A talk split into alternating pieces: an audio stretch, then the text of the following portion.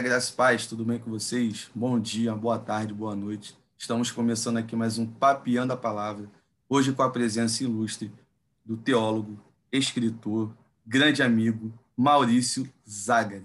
Ele é autor de um livro que fez, fez não, né? que tem um papel importantíssimo da minha Bíblia, na minha Bíblia, na minha vida, melhor dizendo. Não é a Bíblia, mas é um livro fantástico e ele vai falar um pouquinho desse livro mais na frente do nosso bate-papo. E antes de passar a palavra para o meu amigo Maurício, eu gostaria de te dar aquele recado de todo o comecinho do vídeo. Né? Para você se inscrever aqui no canal, ativa o sino para receber as notificações, curta, comenta, compartilhe. Né? Manda esse vídeo para os seus amigos, para a galera da tua igreja, pessoal do teu trabalho, da tua faculdade. E que com certeza o Senhor irá usar esta ferramenta para edificar e abençoar a sua vida. E também os links de apoio aqui na descrição, né? Como todo papinho da palavra a gente vem falando com vocês, né? O número aumentou, o time está maior, então a internet ela tem os seus custos e você que tem nos abençoado, muito obrigado. E você que ainda vai abençoar também, nosso muito obrigado. E você também que não quer abençoar, que Deus te abençoe e multiplique muito mais na sua vida. Valeu, galera. Meu amigo, se apresenta para o pessoal aí, fala um pouquinho de você. Eu não falei senhor. é, esse é o principal, né? Quando me chamam de senhor ou de moço, eu falo, não, pelo amor de Deus, me chama de você, que é muito melhor. Bom, eu sou Maurício Zagari, eu sou jornalista de formação e Deus foi me levando. Eu comecei minha carreira trabalhando em jornal, trabalhei no Brasil, no Globo, na TV Globo, e com o tempo eu fui sendo levado, né? Nunca foi uma coisa que eu me preparei para isso, mas eu fui sendo levado para o universo literário cristão. Eu desde sempre eu fiz freelancer para editoras, eu fazia traduções, mas sempre como uma forma de contribuir com os dons e talentos que Deus me deu para a pregação da palavra através de livros.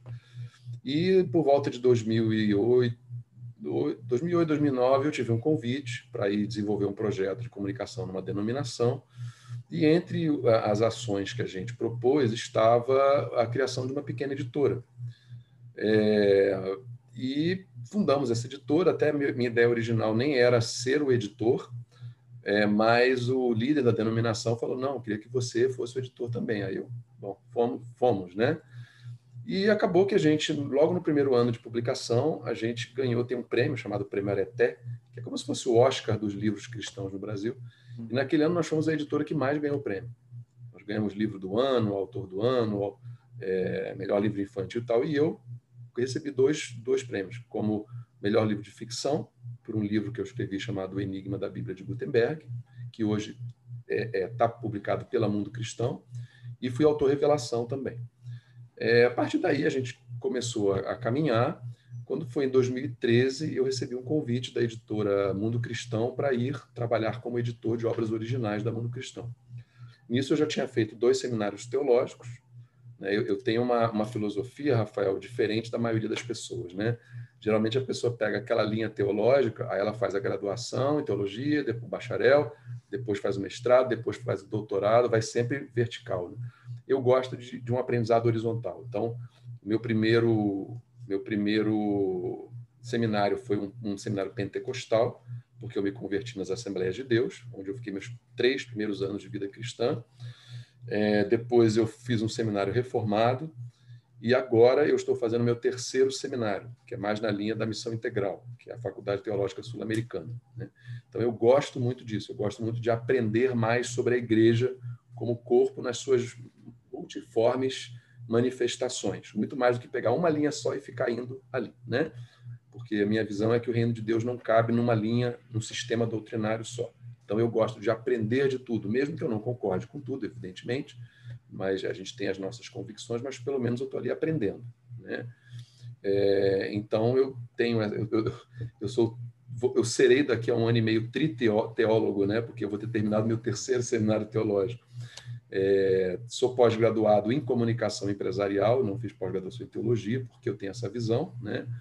É, e fiquei na Mundo Cristão é, como editor de obras originais de 2013 a 2019, né? É, se você pegar todos os livros de autor nacional ou alguns outros internacionais também que lançaram em primeira publicação pela Mundo Cristão, eu fui o editor responsável. E, ao mesmo tempo, como autor também, eu agora já tenho, acho que, 13 livros publicados, a maioria deles saíram pela Mundo Cristão. É, eu tive um livro chamado Perdão Total, que foi um livro, é o que a gente chama de best-seller, né? Ele, no último, na última prestação de contas que eu tive, em dois anos atrás, porque de dois anos para cá não sei mais quantos venderam, já tinham 35 mil exemplares vendidos. Então, isso naturalmente foi um resultado expressivo, né? e isso abriu algumas portas para a gente continuar escrevendo. Né? Então, publiquei pela Mundo Cristão, saíram o Perdão Total, depois Perdão Total na Igreja, Confiança Inabalável, O Fim do Sofrimento, é, a, a série Aventuras de Daniel, que é uma série de ficção, é, na Jornada com Cristo. Tem uma Bíblia que eu fiz os comentários, chamada Bíblia é, Sagrada na Jornada com Cristo, que é uma Bíblia voltada para quem está começando na fé, tem os, uhum. os, os, princípios da fé, o alicerce da fé está ali nos estudos, nos textos. É uma Bíblia muito prática. E também participei do comitê de, de que, que, lançou a Bíblia NVT, nova versão transformadora. Eu não Fantástico. fui, é, não fui tradutor, porque existe o comitê de tradução e existe o comitê de revisão textual. Né? Uhum. Então, o tradutor traduz, depois o texto vinha para a gente, a gente fazia uma leitura crítica, mexendo em tudo que fosse necessário, né? desde gramática, ortografia, até alguns questionamentos vocabulares de tradução e tal. E se a gente fazia algum questionamento de tradução, voltava para o comitê de tradução. Então, eu fico brincando né, que se se no deserto choveu codornas em vez de codornizes, é, a minha participação está aí. eu falei, poxa, mas a gente compra ovo de codorna, a gente não compra ovo de codorniz. Aí eles concordaram, mudaram lá, né? Então, assim, essa, essa pequena participação. E em 2019 eu saí da Mundo Cristão, comecei a me dedicar à fundação de uma nova editora. Então, é, a gente ia lançar a editora em maio de 2020, mas aí veio a pandemia, atrapalhou e a gente teve que adiar de maio para setembro. Uhum. Então, em setembro, agora, a gente está completando oito meses de publicações. A gente lançou a God Books, né, que é a Livros de Deus em inglês. É, e temos lançado uma média de dois livros por mês. É, a God Books ela publica, já publicou livros de autores como Augusto de Nicodemos, Wilson Porte Júnior, é, Eber Campos Júnior, que são autores reformados.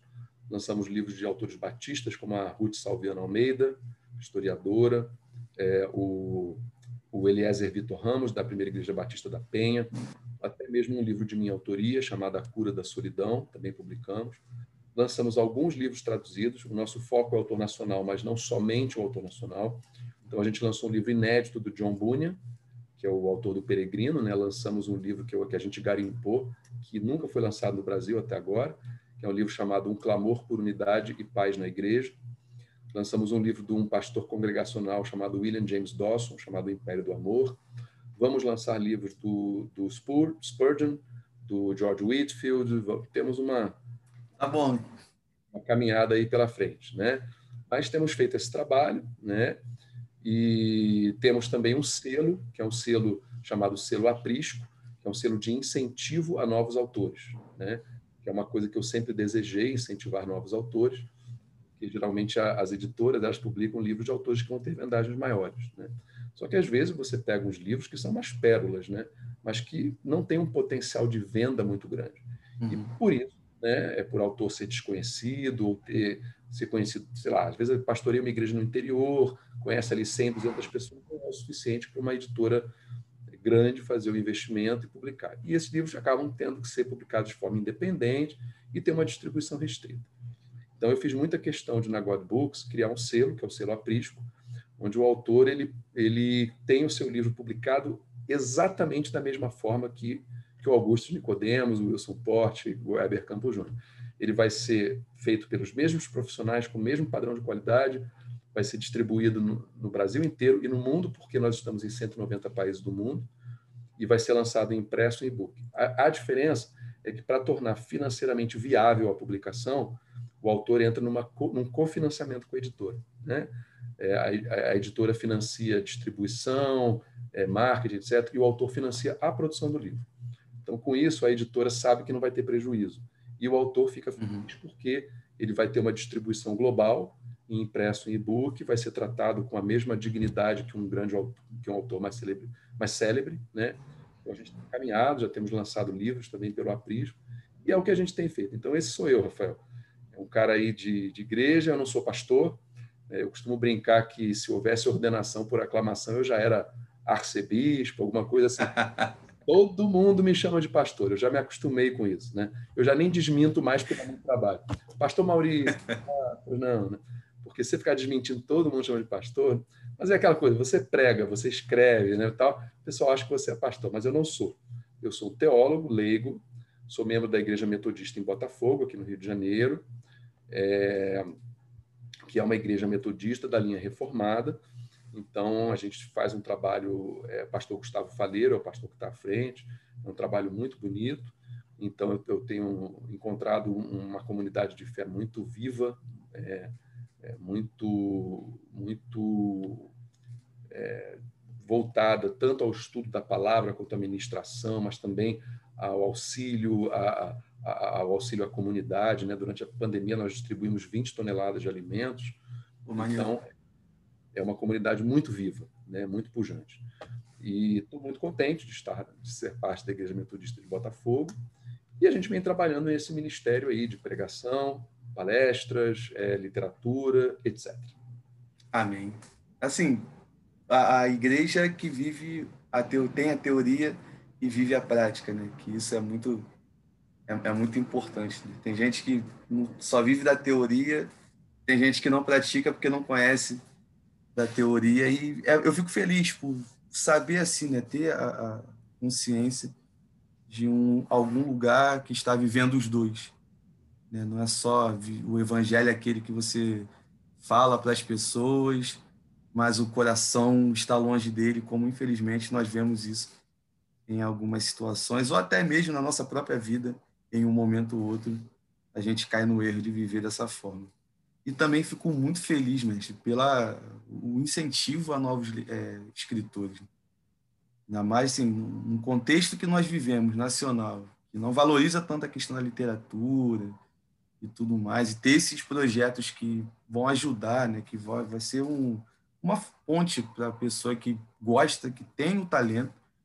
Eu, por exemplo, tenho alguns projetos aí que já venho trabalhando de alguns anos, nunca tive um direcionamento sobre como fazer, por onde ir, e eu acho que eu já tenho.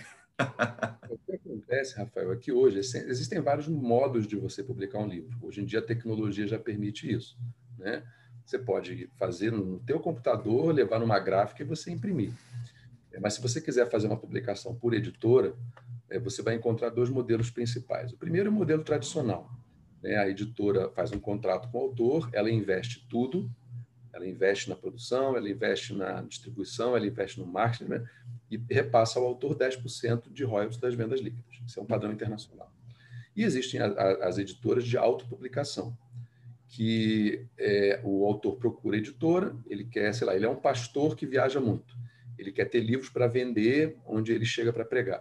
Então ele procura editora, vai imprimir lá dois mil exemplares, mil exemplares, quanto ele quiser, ele vai ter que pagar um valor, a editora que não é baixo, é coisa lá de 10 mil reais para cima, né? É, e aí a editora vai fazer, mas só que aí ela vai entregar o livro para ele e ele vai ter que se virar para vender e para divulgar, né? O modelo que a gente desenvolveu, ele é um modelo intermediário. Por quê? Porque a gente conversando com autores independentes, eu perguntava para eles, né? Eu fiz uma pesquisa. Eu falava, como é, que, que você deseja como autor? Ele fala, eu quero ser lido.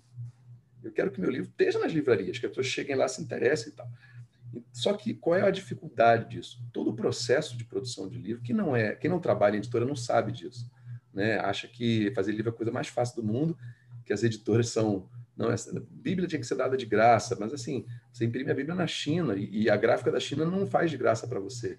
Existem custos, tem profissionais que vivem daquilo, você tem que remunerar essas pessoas. Uhum. Não é uma coisa como elas pensam. Ah, mas os espíritas, os testemunhos de Jeová distribuem de graça, só que eles recebem ofertas. Quem quiser ofertar para God Books publicar um livro, uma Bíblia de graça, eu vou ficar feliz da vida. Mas nessa hora ninguém oferta nada, né? Querem que a gente publique de graça, mas ninguém oferta nada. É, precisa de para pagar o editor, o revisor, o capista, a gráfica, a distribuidora, o estoque, tem muitos custos.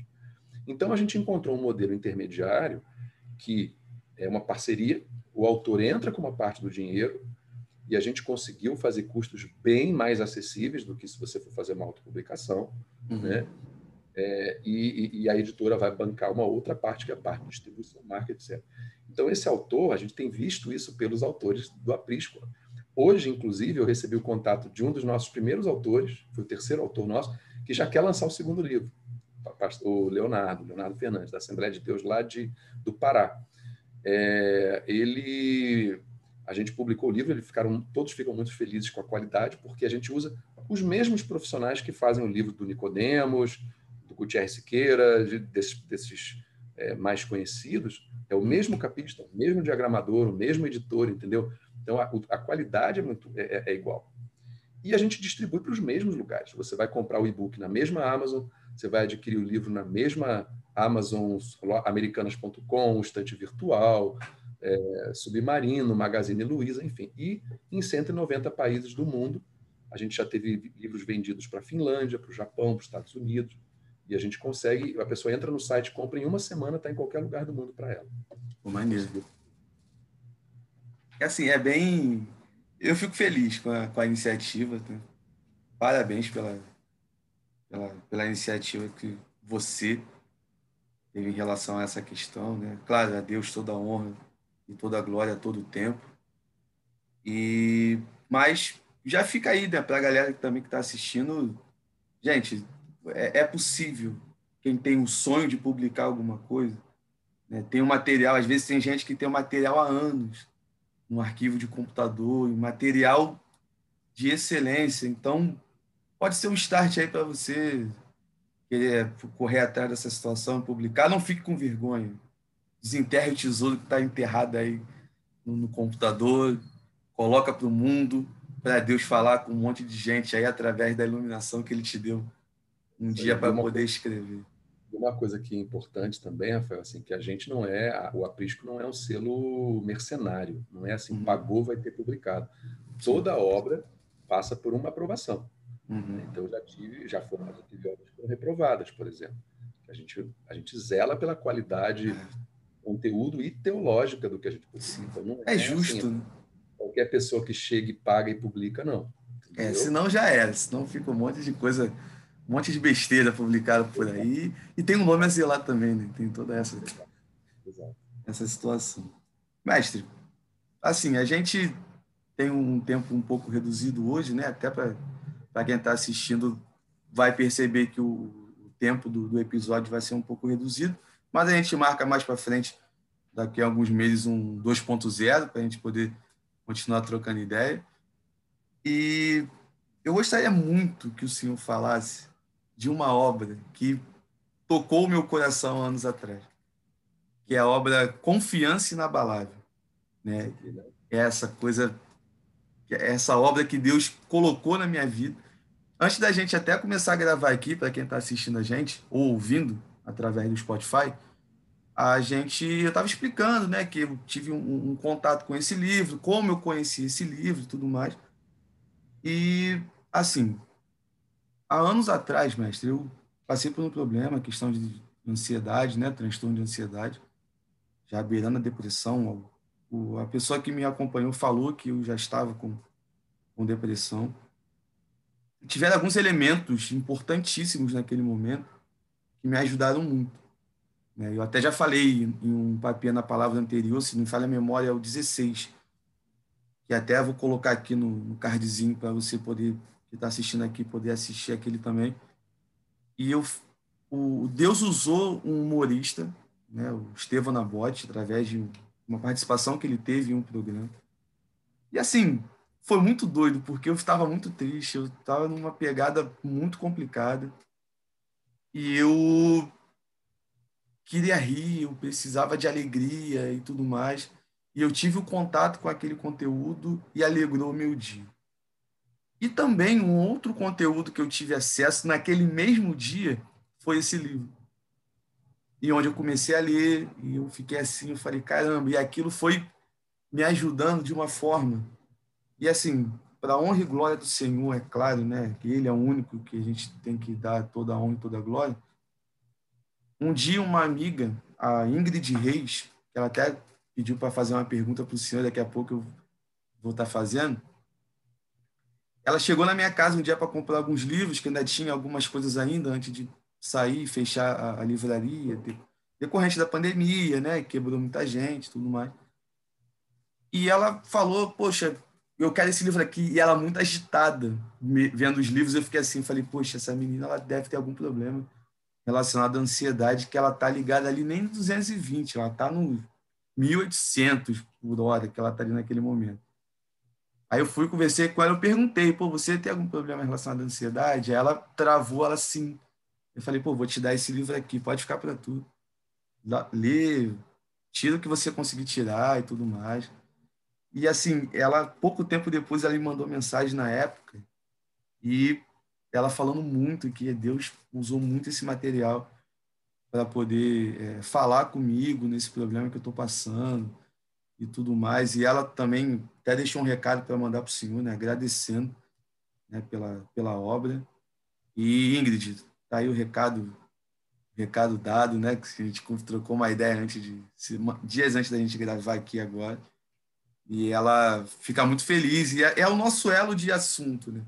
A gente sempre, quando tem algum assunto relacionado à ansiedade, depressão e tudo mais, é o livro Confiança Inabalável que é, é, starta ali o assunto e a gente vai conversando. E ela falou que ajudou outras pessoas também, outros amigos dela. Então, mestre, parabéns pela obra publicada. E fala um pouquinho dessa obra para a gente aqui, até para o pessoal também que não conhece. Eu vou contar para você, para você, Ingrid, que feliz saber que você foi ajudada não por mim, mas por Deus através do que eu escrevi, né?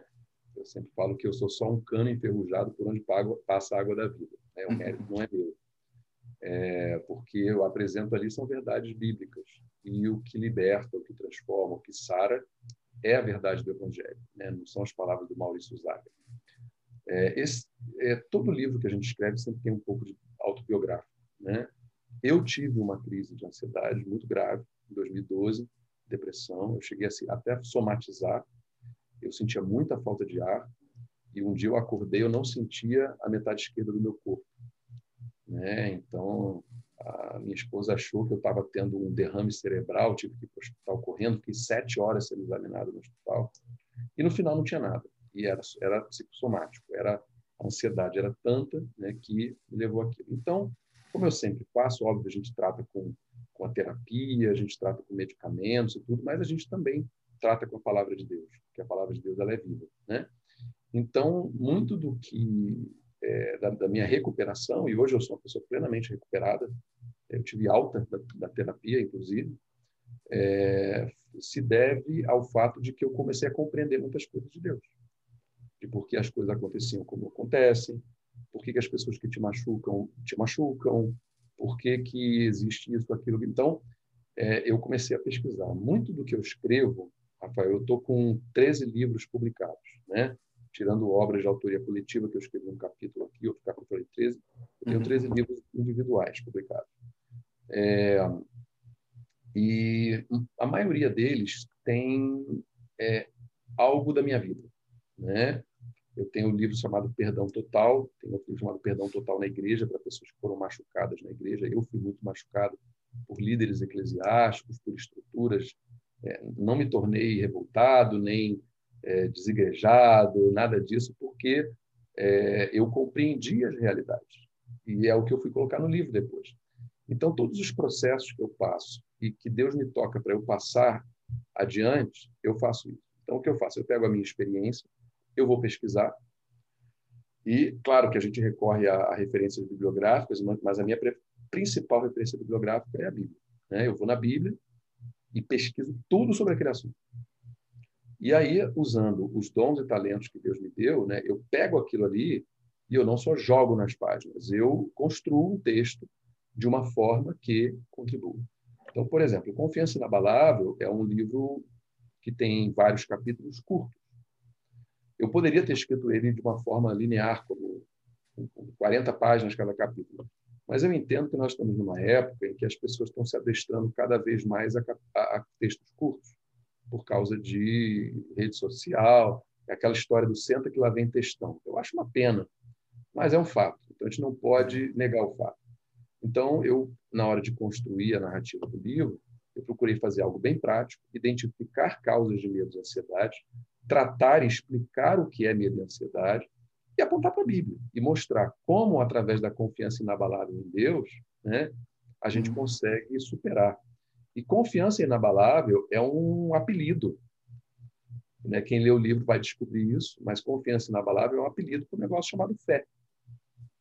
Né?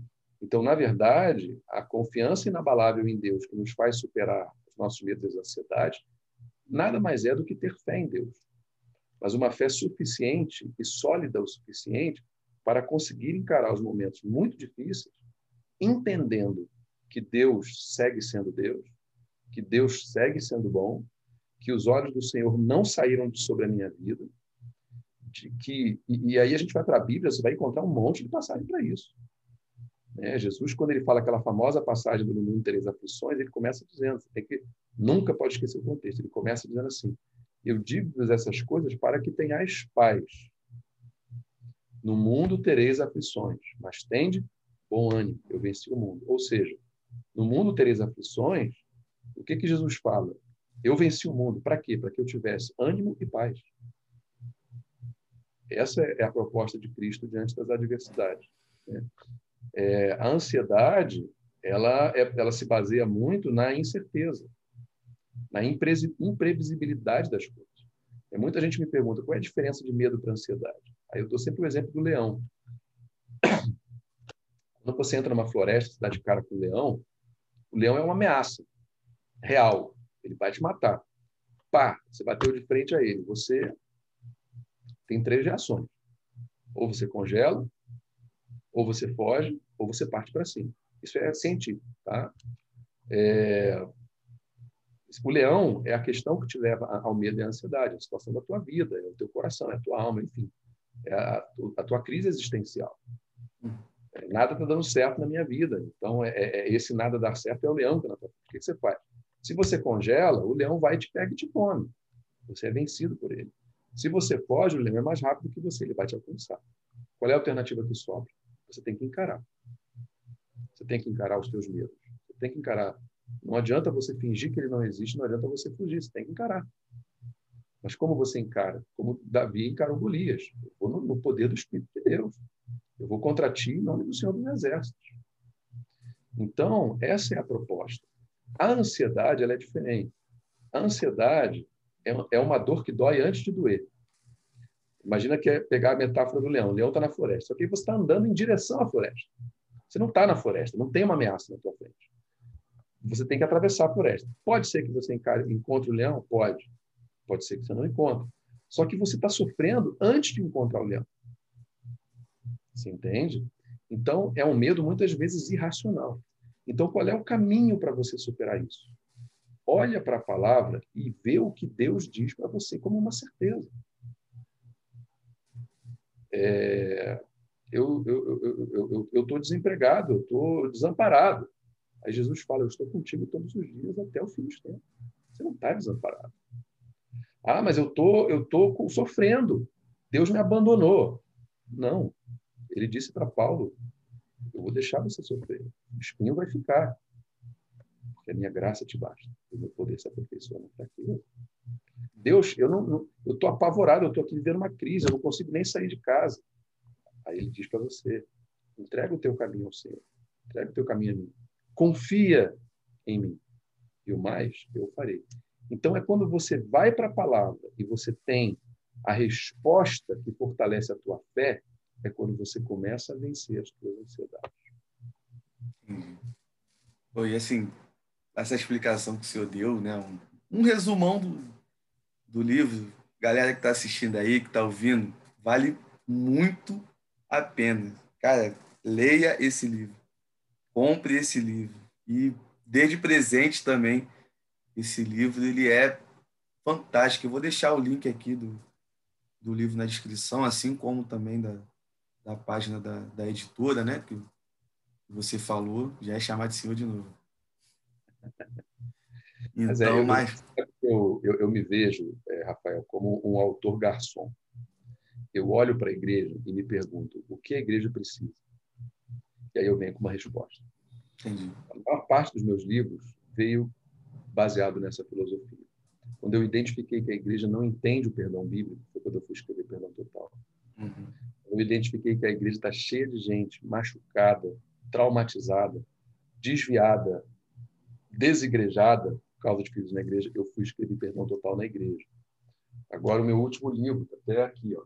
Esse aqui já saiu pela God Books, ele não saiu pela Mundo Cristão, que é isso aqui, ó. A Cura da Solidão.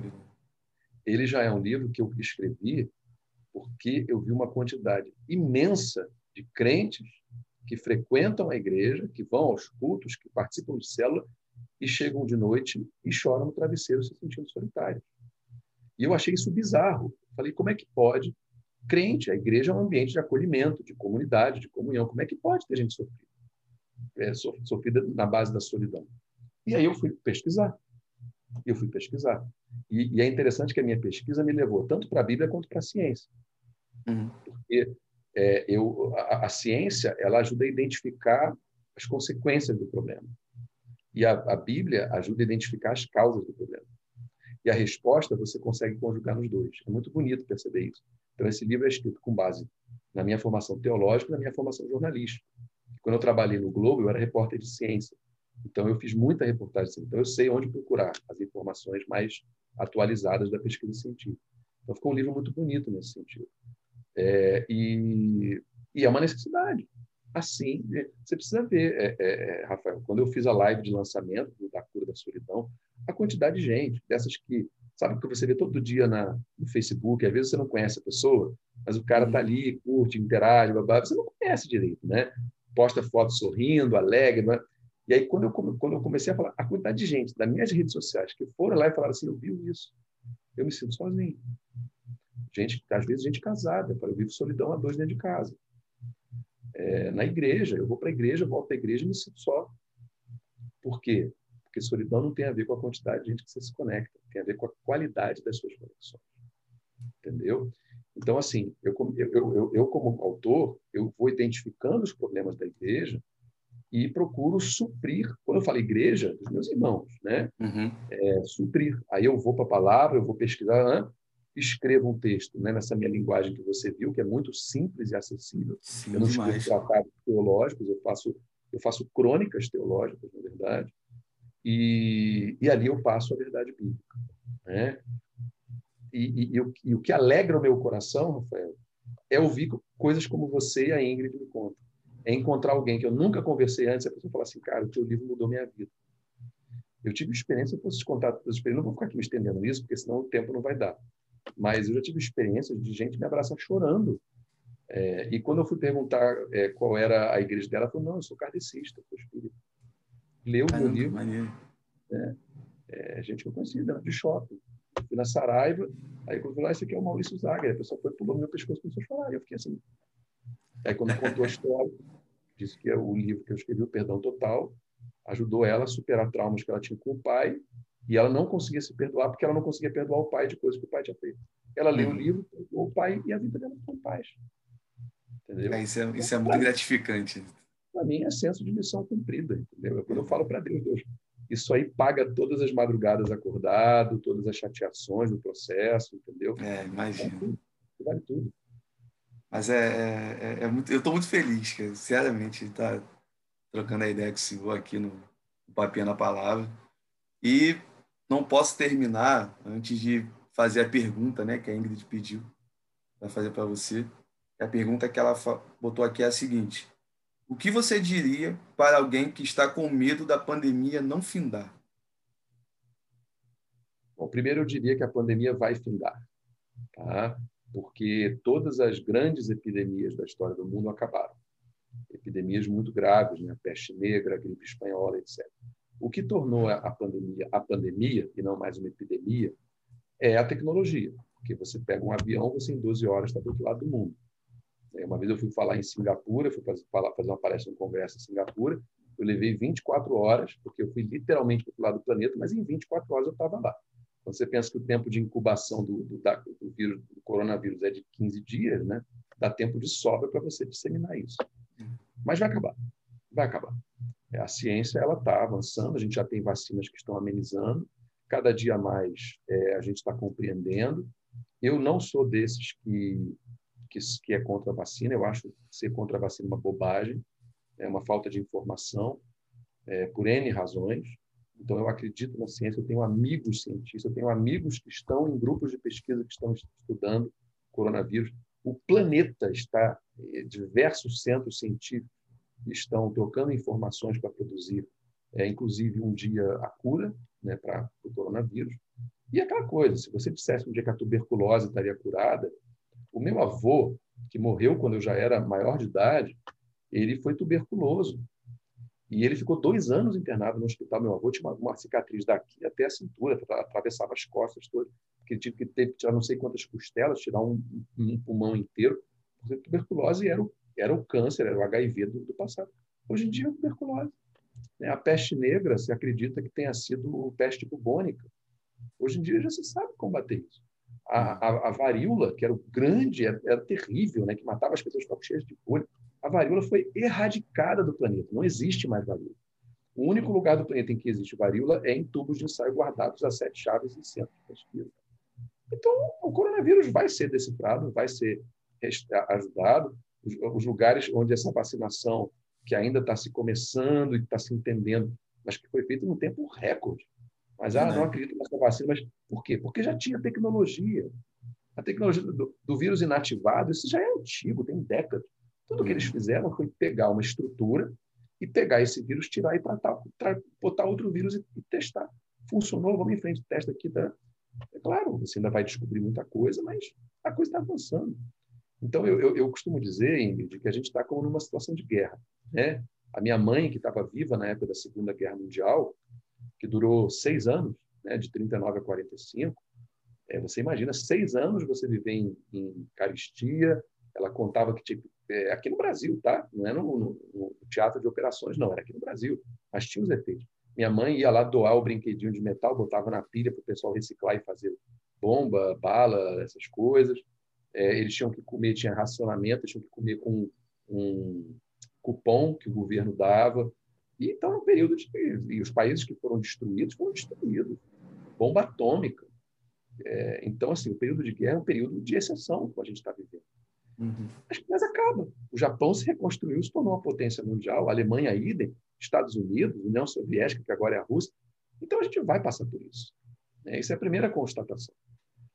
A segunda constatação é não perca a confiança inabalável em Deus, porque Deus não foi embora. Antes da fundação do mundo, Deus já sabia que ia ter essa pandemia. E Deus está usando essa pandemia para cumprir os seus propósitos. Eu costumo dizer, né, às vezes, uma, uma, vez me perguntaram por que, que Deus fez aquela barganha com o diabo por causa de Jó.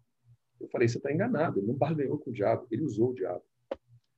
O diabo é uma caneta na mão de Deus que Deus usa para escrever a história, entre outras canetas que ele usa. Quando Deus permite que o diabo faça promova uma assolação, Deus tem um propósito. Qual era o propósito de Deus com Jó? Era levar Jó de um patamar em que ele era um legalista religioso para um patamar em que ele tinha intimidade com Deus. Tanto que ele fala, antes eu conheci ele tinha ouvido falar. O que, que era? Naquela época não tinha televisão, não tinha nem fotografia. Uhum. Então, você, os olhos verem alguém, você tinha que estar a uma distância próxima. Porque se o cara dobrava a esquina, você já perdia ele de vista. Então, a, o que, que significa agora os meus olhos te veem? Significa agora você está próximo de mim. Antes eu, eu ouvia falar, ele era um religioso, ele oferecia sacrifícios, ele cumpria os mandamentos da lei, ele era reto, íntegro, mas ele era o quê? Ele era um cumpridor de mandamentos ele era um, um cumpridor de liturgias. Qual é o nome que a gente dá para isso? É um religioso, um fariseu, um legalista. Era o que Jó era. As pessoas não enxergam isso. Né? Mas aí, quando você passa a ver tudo o que Jó passa, e Jó ele, ele recorre primeiro à mulher, depois aos amigos, Jó recorre pouquíssimo a Deus, mas no final, quando Deus abre a boca, aí Jó começa a falar com Deus. Hum. Quem sabe Deus não está permitindo essa pandemia para isso?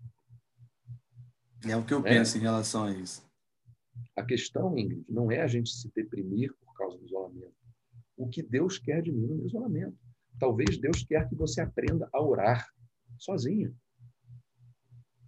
sem condicionar a tua vida de intimidade com Deus a um culto público ou a um grupo de oração. Que não é nenhum problema, pelo contrário, queremos congregar, mas talvez Deus. A pergunta que nós devemos nos fazer é: Deus, o que tu queres me ensinar em meio a essa pandemia? Não é só Deus acaba com essa pandemia. É, eu estou aqui, não é porque o Senhor foi embora, porque o Senhor é, é presente, é promessa de Cristo, estar conosco todos os dias até o fim dos tempos. Deus não é sádico, Deus não é mau e Deus ama o seu povo. Então ele tem um propósito nisso, maior, como o espinho na carne. Por que, que Paulo fica com o espinho na carne sofrendo? Deus falou para ele, e ele sabe. Para que eu não me tornasse arrogante pela grandeza das revelações, foi-me posto o espinho na carne. Tem sempre uma explicação. Por mais que você não entenda naquela hora. Né? A dificuldade é que Deus não nos explica. A gente só vai entender depois. É, quantos momentos de sofrimento não promoveram a viva? Até hoje, a, a igreja primitiva é uma referência para a gente. Por quê? Quem era a igreja primitiva? Era a igreja sofrida. Era a igreja que era jogada aos leões. Era a igreja que era queimada na estaca. Uhum. Eu fico hoje vendo o pessoal aí brigando nas redes sociais, né? porque nós temos que ser cabeça não cauda, a gente tem que brigar contra quem persegue a igreja. Não, a gente não tem que brigar contra quem persegue a igreja, a gente tem que ser jogado aos leões. Mas dizer isso não é popular. Tu quer ser um crente fiel? Bem-aventurado serei vós quando fores perseguidos em meu nome e dizerem todo, dizerem todo tipo de mentira a teu respeito. Essa parte do evangelho tem gente que não quer. E lembra, você quer ser perseguido? Você quer fazer a diferença na sociedade? Deus, Jesus falou como? Seja sal da terra e luz do mundo, porque aí o mundo vai ver as tuas boas obras e vai glorificar o nome do Pai que está no céu. Eu só estou falando versículo bíblico aqui, não estou inventando nada. Uhum. Você quer fazer diferença no mundo, você não tem que ter governador crente, entre aspas, você não tem que aprovar lei baseada na Bíblia, você não tem que fazer nada disso. Não passa pela, pela, pela legislação, passa pelo nosso exemplo. A minha igreja distribuiu 10 toneladas de alimentos durante a, a pandemia. A nossa igreja fica exatamente em frente da comunidade Dona Marta, ali em Botafogo. O povo não tinha de onde comer. Nós organizamos um, um mutirão ao longo de um ano de pandemia até agora, já distribuímos 20 toneladas de alimento. A Prefeitura do Rio deu-nos uma comenda de agradecimento. Nós abrimos o salão da igreja, enquanto tem igreja que só. Não, o salão aqui é só para é só culto é sagrado. Não é nada, aquilo é um galpão, é um prédio, é, é madeira e tijolo. Abre o galpão e vai receber a prefeitura para ver distribuição de alimentos para que a gente vem. Isso é ser sal da terra e luz do mundo. Junto, evidentemente, com o ensino sólido da palavra de Deus, junto com o culto a Deus feito com respeito, com adoração, com tudo direitinho. Você não precisa ter uma coisa ou outra, você pode conjugar as duas. Você hum. pode pregar o evangelho, você pode ensinar o evangelho e você pode alimentar quem tem fome e dar de beber a quem tem sede ao mesmo tempo. Isso não faz de você um cristão comunista ou fascista. Isso faz de você um cristão. Simples assim. Simples assim, isso faz de você um cristão. Então, o que nós temos que fazer é ser sal da terra e luz do mundo. A pergunta que eu faço, Ingrid, é: durante o ano que nós passamos nessa pandemia, em isolamento, ou como eu costumo brincar aqui, em prisão domiciliar, é porque eu, porque eu tenho uma mãe idosa e não podia me expor, porque se eu, se eu fosse para a rua, eu podia trazer o vírus e matar minha mãe, que tem 86 anos. Eu saí de casa três vezes ao longo de um ano. É um sacrifício? É, mas é por amor ao próximo. Eu estou vivendo o evangelho, estou guardando a vida da minha mãe. Aquele que tem, é, é, aquele que não, não existe amor maior do que aquele que dá a vida pelo seu irmão. Estou dando a minha vida por ela.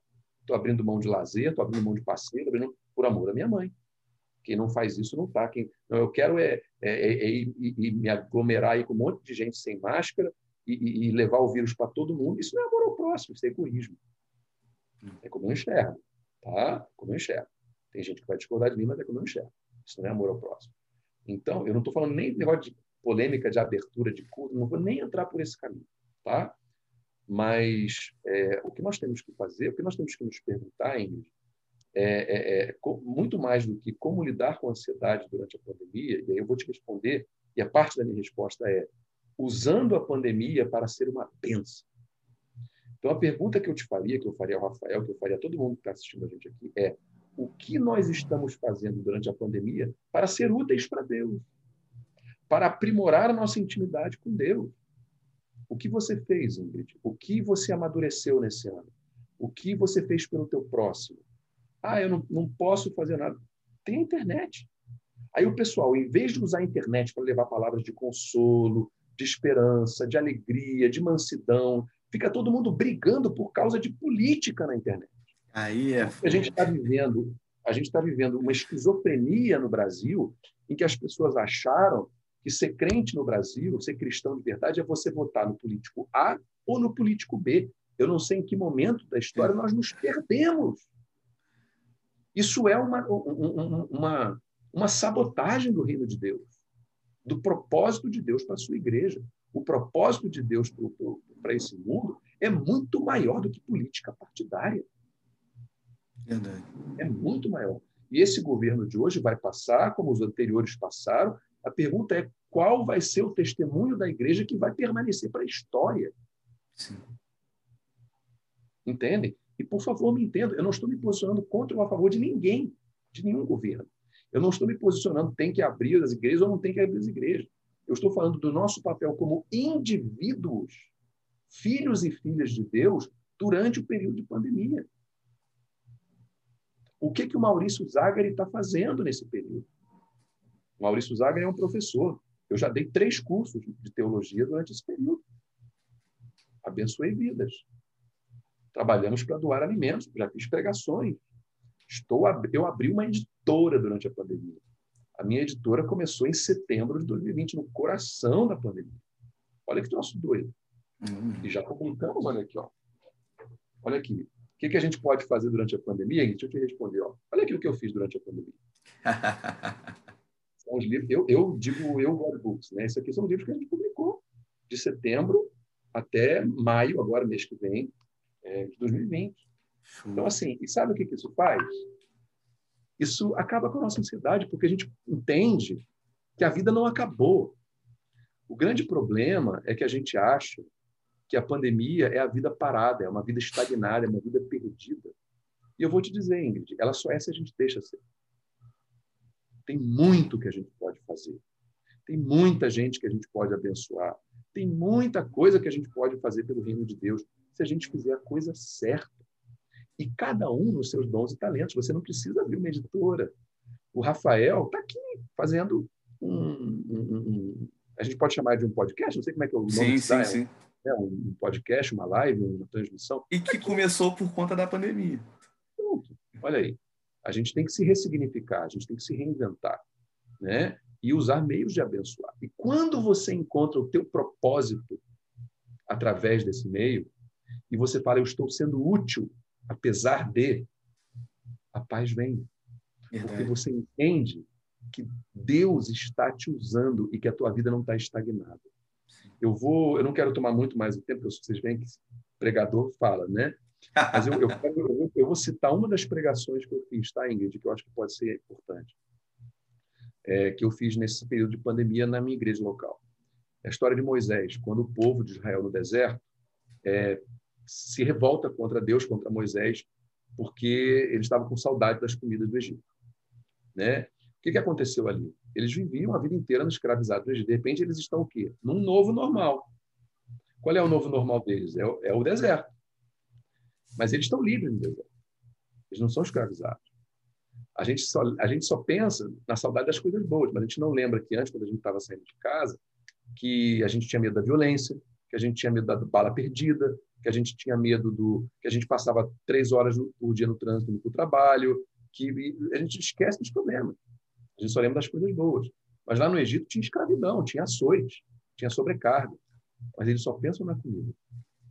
E Moisés ouve a reclamação do povo, e Moisés podia se juntar ao coro e falar: Poxa, Deus, é verdade, a gente só está comendo esse maná aqui bendito, não podia mandar outra comida para a gente. Mas Moisés se revolta contra o povo. E eu fiquei me perguntando por que, que Moisés se revoltou contra o povo, se ele estava no mesmo barco que eles. E aí eu me lembrei da história de vida de Moisés.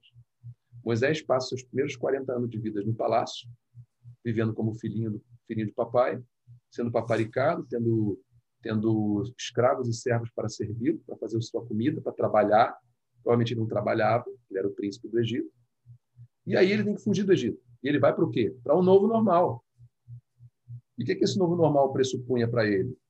trabalhar de sol a sol, porque ele foi ser pastor lá em Midian.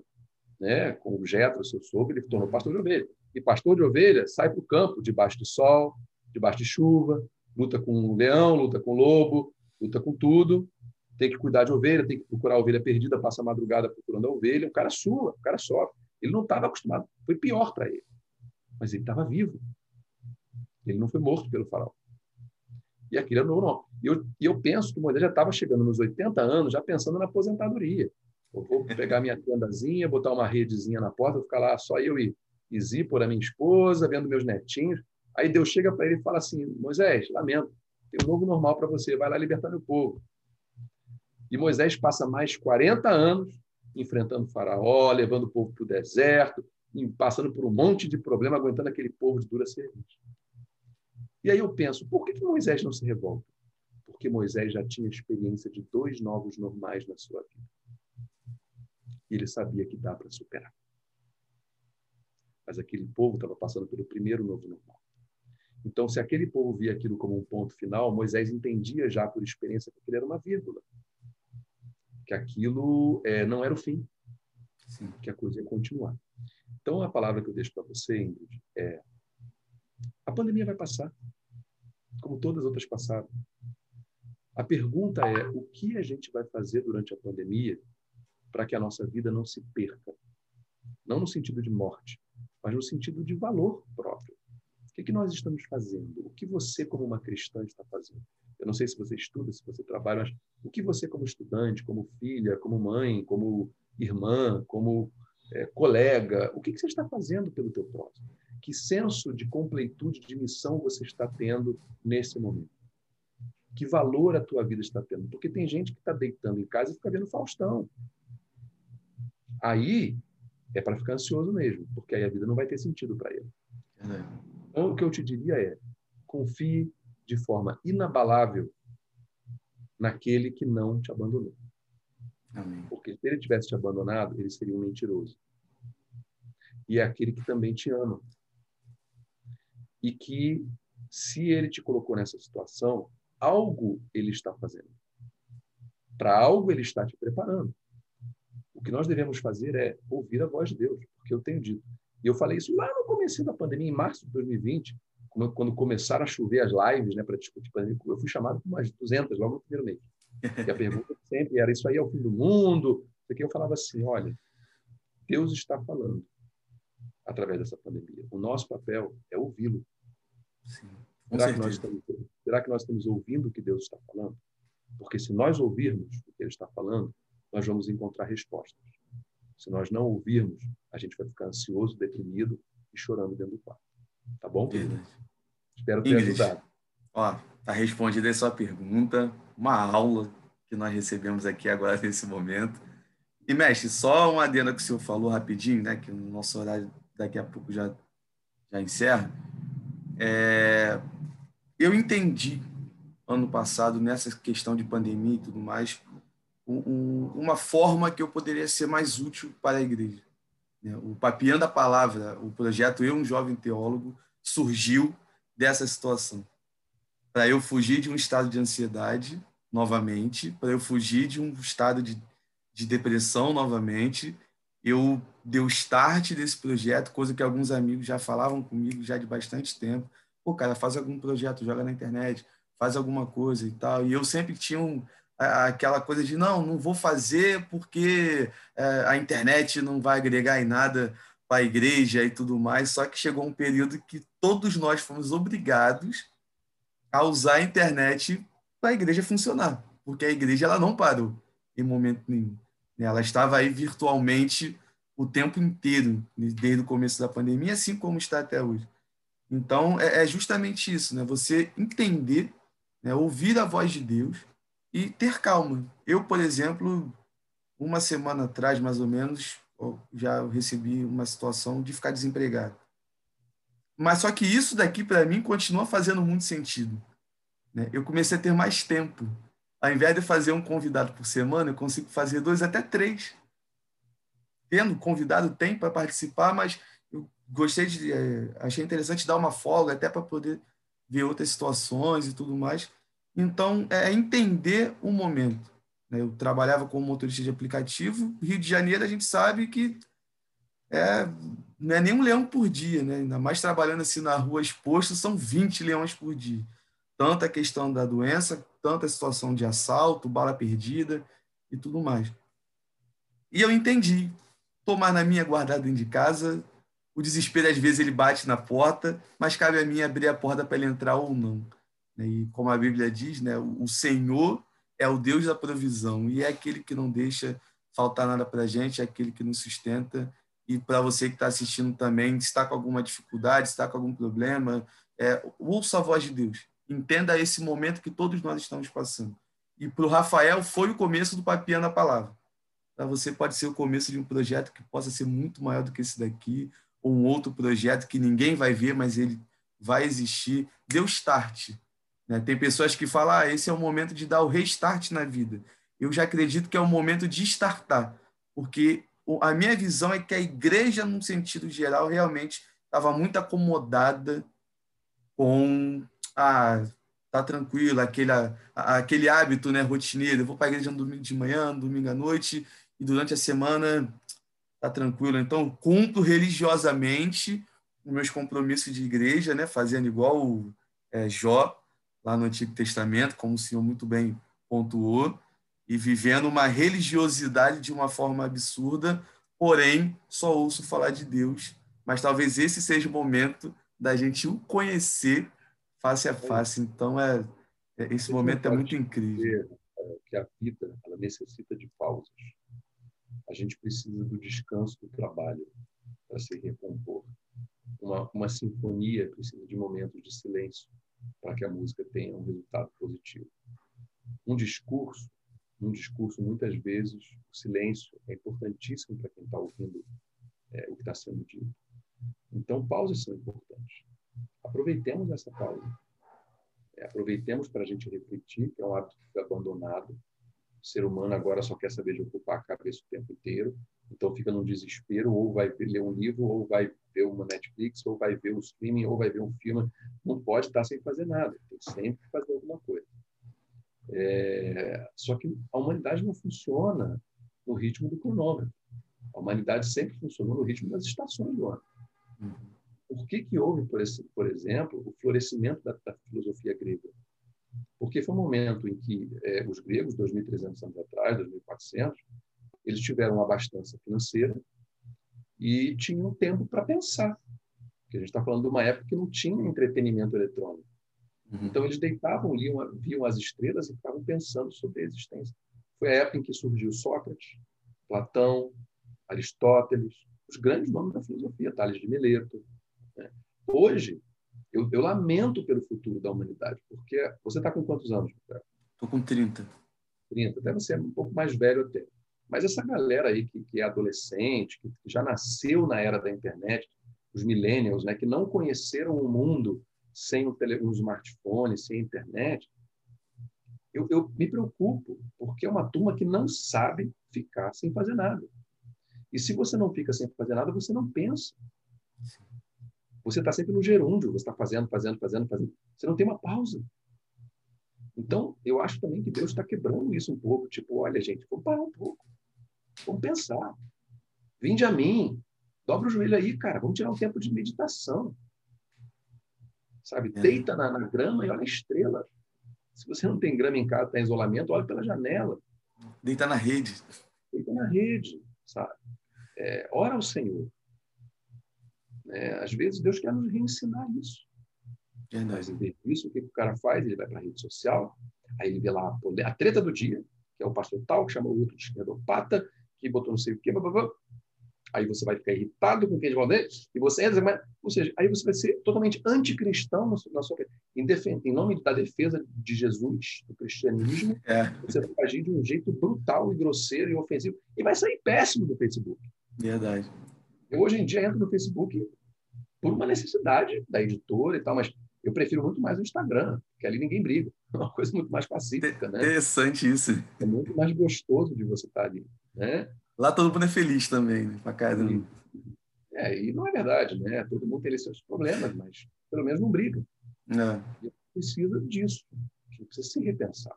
Verdade. Então é hora da gente se repensar. Quem sou eu? O que Deus espera de mim?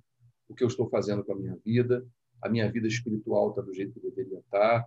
Como eu quero estar quando essa guerra acabar, essa situação de guerra, e quando o Japão voltar a ser uma potência, e a, e a, e a gente voltar a ser uma potência, e a vida voltar ao normal. Uhum. E a gente se abraçar e retomar. E isso que a gente está vivendo hoje vai entrar nos livros de história. Sim, eu está vivendo minha... uma parte importante da história. É, eu falo para minha filha que tem 10 anos, eu falo para ela, minha filha, um dia seus netos vão chegar para você, vão ler isso aqui no livro que você está vivendo hoje, viu que é verdade, vovó, você ficou lá sem poder ir para a escola mais de um ano, ficava vendo pelo... Como tantas outras. A gente não estuda sobre guerra, sobre o Holocausto, sobre é, cata... é, Guerra Fria, a gente... só que a gente estuda aquilo como se fosse uma, uma realidade. Não, aquilo foi vida, mas foi Sim. vida no seu corpo. E chegou a nossa vez, gente. É. Chegou a nossa vez. A gente está vivendo um cataclismo mundial que vai passar e vai entrar nos livros de história, até vir o próximo. Né? E é isso. Amém. Mestre, para mim, prazer conversar com o senhor. Né? Nosso horário aqui, dentro de uma situação que o senhor colocou para mim antes da gente gravar, já está aqui no limite, já, então a gente precisa terminar para o senhor não se atrasar. É, galera, você vai reparar que esse papel na palavra foi um pouco mais curto do que o habitual, mas convite, um convite para 2.0 aí já está feito. Então, porque tem gente que reclama quando dura menos de uma hora. Uhum. Então, mas relaxa que vai ter um próximo, a gente vai conversar mais. Mestre, muito obrigado mesmo pelo sim ao convite, quando eu fiz para o senhor. Né? E fiquei ali remarcando, remarcando, insistindo na questão da é, perseverança. É e para mim é motivo de grande alegria estar conversando com o autor de um livro que faz parte da minha vida, faz parte com certeza da minha história, né? Como a gente sempre diz, né? O Senhor toda a honra e toda a glória, e o Senhor que foi o instrumento na mão dele daquela situação. E rapidinho para a gente terminar, o Senhor deixaria alguma consideração final aí, pessoal? Gente, obrigado por me aturarem aqui durante essa horinha, tá? Espero de algum modo ter edificado a vida de vocês. Não poderia deixar de, de convidar vocês para acompanhar a God Books, nossa editora. É, a gente está no Instagram, no Facebook, é só você entrar lá no arroba editora God Books, né? Livros de Deus. A gente tá, tem lançado uns livros muito legais, né? de autores muito respeitados, alguns jovens talentos muito promissores. Tenho ficado muito feliz. A gente está em umas parcerias muito boas que vão fazer a gente crescer bastante. A gente está lançando aí em, em formato impresso, em e-book, todos os livros. Então, eu queria convidar você, você dá uma entradinha lá, aproveita agora que a gente está acabando, vai lá no Instagram, curte a gente lá, segue a gente no arroba editora Godbooks. Se você tiver interesse de publicar livros, quiser escrever livros, quiser conhecer o selo Aprisco, aquele que eu falei aqui no, no começo, entra lá, aí já está, arroba editora Aprisco. Nem é uma editora, é um selo, mas a gente botou editora para não ter confusão. Então está lá, arroba editora Aprisco, para você saber como é que funciona, caso você queira publicar o seu livro. A gente está de portas abertas para jovens talentos, a gente quer incentivar, né? Então, é uma alegria convidar vocês para isso. Peço a Deus que todos vocês fiquem bem durante essa pandemia, que vai acabar, né? que vocês encontrem o seu propósito, que vocês encontrem o seu caminho, a forma de, de abençoar o seu próximo, seja alimentando, seja instruindo, seja pregando, cada um nos seus dons e talentos, no seu chamado. Tá? E posso fazer uma oração, Rafael? Amém, pode sim. Vou só terminar, quero fazer uma oração por vocês, tá bom? Obrigado pelo carinho. É, também, ah, claro, né? Quem quiser me acompanhar nas redes sociais, é só buscar lá Maurício Zagre, também Instagram, Facebook, tem página, tem perfil pessoal, aquela coisa toda que vocês já estão bem acostumados, tá bom? Vocês podem me acompanhar, que aí eu já faço reflexões, compartilho postagens mais de textos coisas um pouco mais devocionais nas minhas redes pessoais, tá bom? Mas deixa eu orar aqui por, por nós. Pai querido, obrigado por esse momento, obrigado pelo Rafael, obrigado pela Ingrid, Obrigada por cada irmão e irmão que teve a paciência de nos acompanhar aqui nessa, nesse, nessa transmissão. Eu peço que a tua mão, a tua bênção, a tua paz, o teu amor, a tua graça, todos sejam derramados como um jorro sobre a cabeça deles, que a tua unção poderosa venha sobre a vida de cada um deles, que encontrem uma alegria sobrenatural, que sejam renovados nas suas forças, restaurados na sua na sua caminhada, aqueles que estão abatidos, desanimados, que eles encontrem a paz, que eles saibam que isso é passageiro, que o Senhor não deixou de ser teu, que o Senhor não deixou de ser bom, que o Senhor não deixou de olhar para cada um de nós, de nos conhecer pelo nome, Não nos deixe esquecer, Pai, de que foi o Senhor quem nos entreteceu no ventre da nossa mãe. Como diz lá o Salmo 139, e que vamos nós às profundezas do mar, às asas, tomarmos as asas da, da alva, fomos até os confins do mundo, a extremidade do mar, onde quer que seja, teus olhos estarão sobre nós, tua mão estará sobre nós, teu coração pulsará por nós. E com isso, nós encontraremos a paz. Muito obrigado, Senhor, pela vida de cada um aqui. Em nome de Cristo. Amém amém. É isso, querido. Mestre, tamo junto. Galera que ficou aqui até o final, muito obrigado pela paciência. Né? E aqui o recadinho final que a gente sempre fala aqui no Papel na Palavra. Tudo que a gente conversou, você é livre para discordar, mas também te peço para que respeite todos os argumentos que foram colocados aqui e vamos continuar pregando o evangelho a tempo e fora de tempo. Tamo junto. Vamos com tudo, galera.